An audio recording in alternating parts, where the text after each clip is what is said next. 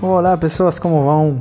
Espero que esteja tudo bem por aí, que estejam em casa na medida do possível, se o trabalho de vocês os permite.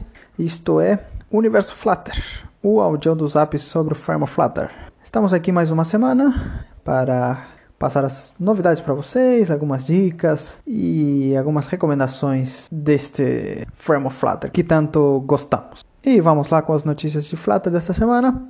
Tenho duas principais aqui para dar para vocês. Uma é a atualização do plugin de Dart Flutter para VS Code. O pessoal que usa o VS Code para fazer o desenvolvimento das suas aplicações com Flutter é, talvez seja interessante. É a versão 3.9 e uma das principais mudanças que foi é, atualizada, né? Foi a disponibilidade de criar um projeto Flutter em modo offline. É, tem algumas outras coisinhas assim que atualizaram e deixarei o link aqui na descrição e também no Twitter lá em @universoflutter. E isto aqui eu acho sempre interessante ver as versões que são lançadas, tanto no plugin quanto ferramentas em geral, para estar ao dia, né? E ver se alguma delas pode ajudar no dia a dia do desenvolvimento de aplicações, né? Sempre as ferramentas são muito úteis para agilizar o desenvolvimento de qualquer aplicação. Bom, por outro lado, eu também vi que Flutter lançou um hotfix 9 da versão estável. Hoje em dia é a 1.12.13 e o hotfix é o 9. E pelo que eu vi, eh, teve duas correções neste hotfix. Uma é a nova versão do Dart 2.7.2, que corrige algumas coisinhas do SDK, que eles tenham eh, alguns problemas que eles tenham visto, né?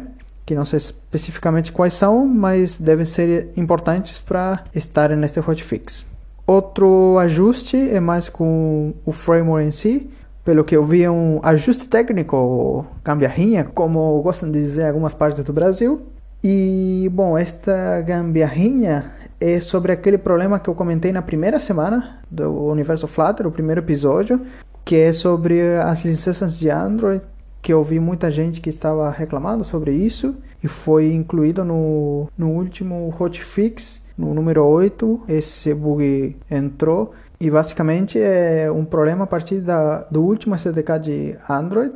As ferramentas de Flutter não conseguem fazer essa, aceitar essas licenças. Aí, pelo que eu vi, a, a, correção foi na hora de aceitar essas licenças, eles abrem o, a janela né, de, do SDK de Android para você fazer a atualização do SDK e tal.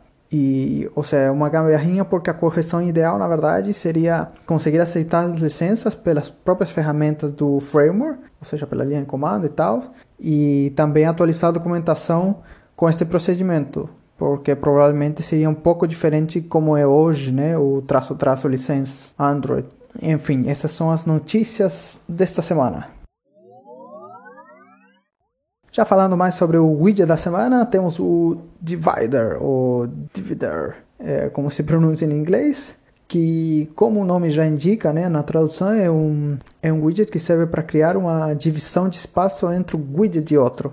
Por exemplo, numa list view ou em um column, né, que você tem um, bastantes widgets como filhos, você pode colocar ele entre, entre um widget e outro para separar os, os mesmos, né?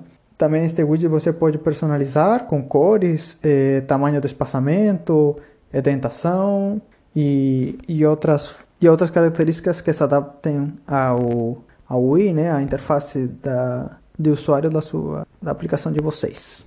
Muito interessante este widget e também muito simples.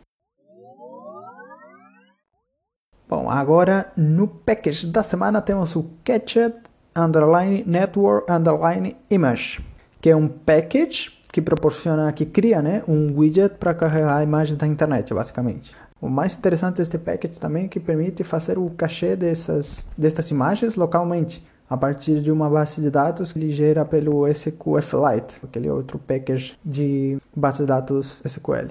É, é muito interessante porque, como é um widget, ele além de cachear as imagens né, e tal, ele permite personalizar como você irá mostrar a sua imagem né? na interface. Por exemplo, se você quer fazer ela mais de forma circular ou com bordes, ou que se ajuste ou que se expanda. E também configurar um placeholder ou um widget caso a, a imagem não se carregue da internet e não esteja localmente. Né? Eu vejo ele muito versátil e fácil de usar para quem precisa imagens da internet na sua aplicação, porque realmente ele é muito fácil de configurar e o resultado que ele gera na experiência do usuário para na hora de mostrar as imagens ou que os erros que possam acontecer porque as imagens não foram carregadas é muito intuitivo realmente. Eu uso ele em várias das minhas aplicações e por um momento tem funcionado bem, assim, não apresenta nenhum bug extraordinário, então recomendo bastante.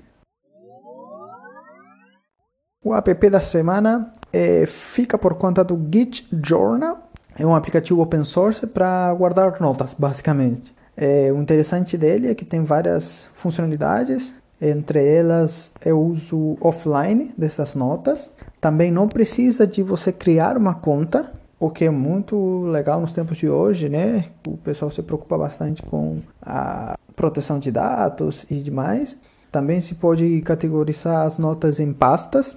Ele é sem anúncios, e tem a integração com repositórios Git para guardar as notas. Por exemplo, se você quer guardar suas notas, você sincroniza com o seu repositório e ele diretamente as guarda lá, o que eu achei bem legal. Além de todas as funcionalidades em si que ele gera para o usuário, eu vejo ele muito interessante, pois usa uma quantidade grande de packages e é muito completo em diversas áreas do desenvolvimento, como por exemplo a área de testes, a parte de testes, a de interface de usuário, arquitetura, segurança, tudo isso está bem estruturado e bem completo como uma aplicação de produção, que é o que realmente ela é atualmente e vejo como um exemplo para seguir em diferentes aspectos. A Flutter de cada semana fica por conta do Carbon.now, que é uma opção de compartilhar teu código em uma imagem de forma clara, pois ela é formatada no, tanto na indentação como na linguagem do código que você usa e é muito bonita, digamos assim, na hora de compartilhar, melhor do que você copiar e colar ali no Telegram, no WhatsApp ou no, no Slack diretamente sem formatação, ou às vezes a indentação fica estranha. Esta imagem que gera, né? Na hora de compartilhar fica muito mais claro e legível. É, uma das funcionalidades é, além de conseguir compartilhar a imagem só copiando e colando, né? O Ctrl C, Ctrl V. Você também pode baixar essa imagem e fazer uma sincronização com o seu, seu Git também. É um site, uma ferramenta open source então, quem quiser contribuir também pode estar fazendo.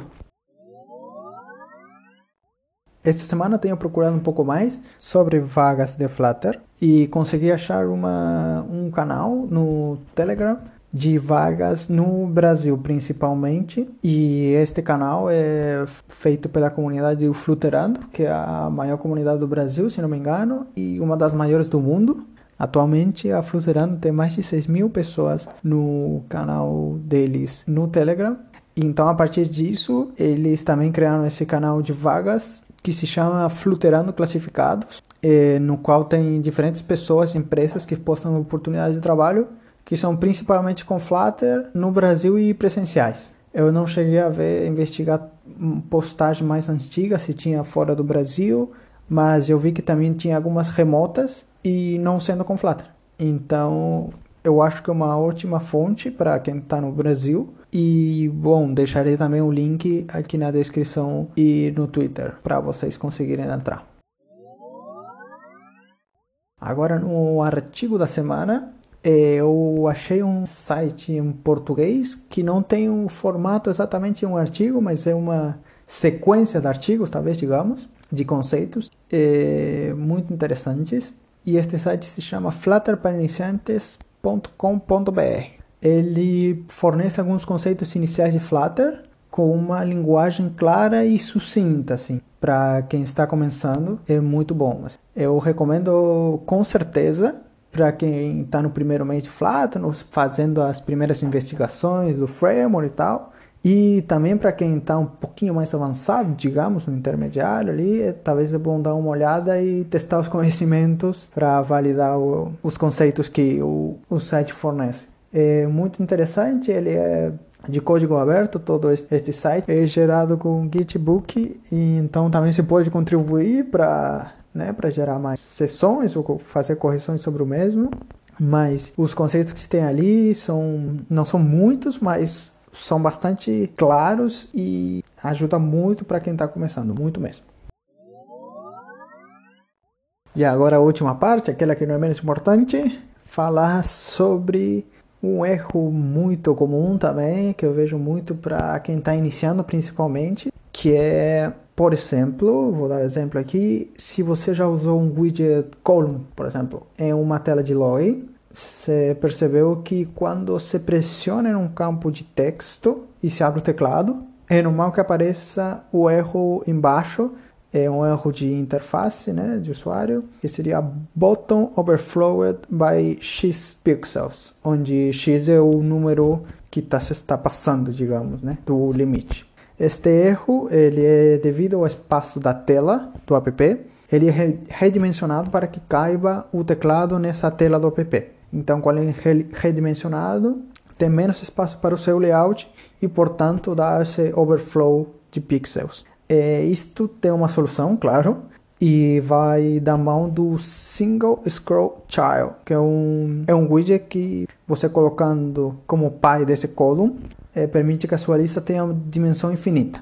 Porém, se você somente coloca este widget, pode gerar um segundo problema que é basicamente que a sua lista seja infinita, né? Então, nesse caso, seu layout aparecerá com uma tela toda branca, provavelmente. Geralmente, para resolver tanto o primeiro problema quanto o segundo, né, você tem duas abordagens. Uma primeira abordagem seria você colocar esse single scroll child com um column embaixo como filho, né? E os filhos desse column, eh, se eles têm o tamanho fixo, você limita o main size do column para o mínimo, que é algo muito comum na propriedade deste column. E aí, por esse lado, você já teria resolvido este problema. Agora, caso este column que você está usando tenha um ou mais widgets como filhos que sejam do tipo expanded ou flex, né, que são expansíveis eh, infinitamente, digamos, aí você tem que adicionar outros widgets na sua configuração como por exemplo Layout Builder ou Size Box, para poder limitar a altura de todo este conjunto a um valor fixo. Nesse último caso, é, podemos fazer um layout, por exemplo, como o seguinte que eu vou falar, de ordem de pai a filho, né? Você teria primeiro o Layout Builder, na sequência teria o Single Scroll Child, depois um Box Constraints, que seria aí geraria os limites, né, de altura, e filho deste seria o column e depois os filhos do column que seria um ou vários deles expanded. Eu vou deixar o link da documentação deste widget Single Scroll Child, que dá o código sobre este último exemplo que eu falei e também explica sobre todo este conceito aqui que eu, que eu resumi um pouco, mas é bem interessante ler e saber quando tem esse erro, você pode ter uma ferramenta para conseguir resolvê-lo. Bom, por esta semana é tudo. É, vocês podem achar o Universo Flutter no Twitter como arroba Universo Flutter e também no Anchor e em mais de 10 plataformas de streaming de podcast. Bom, um abraço para todo mundo e hasta la vista!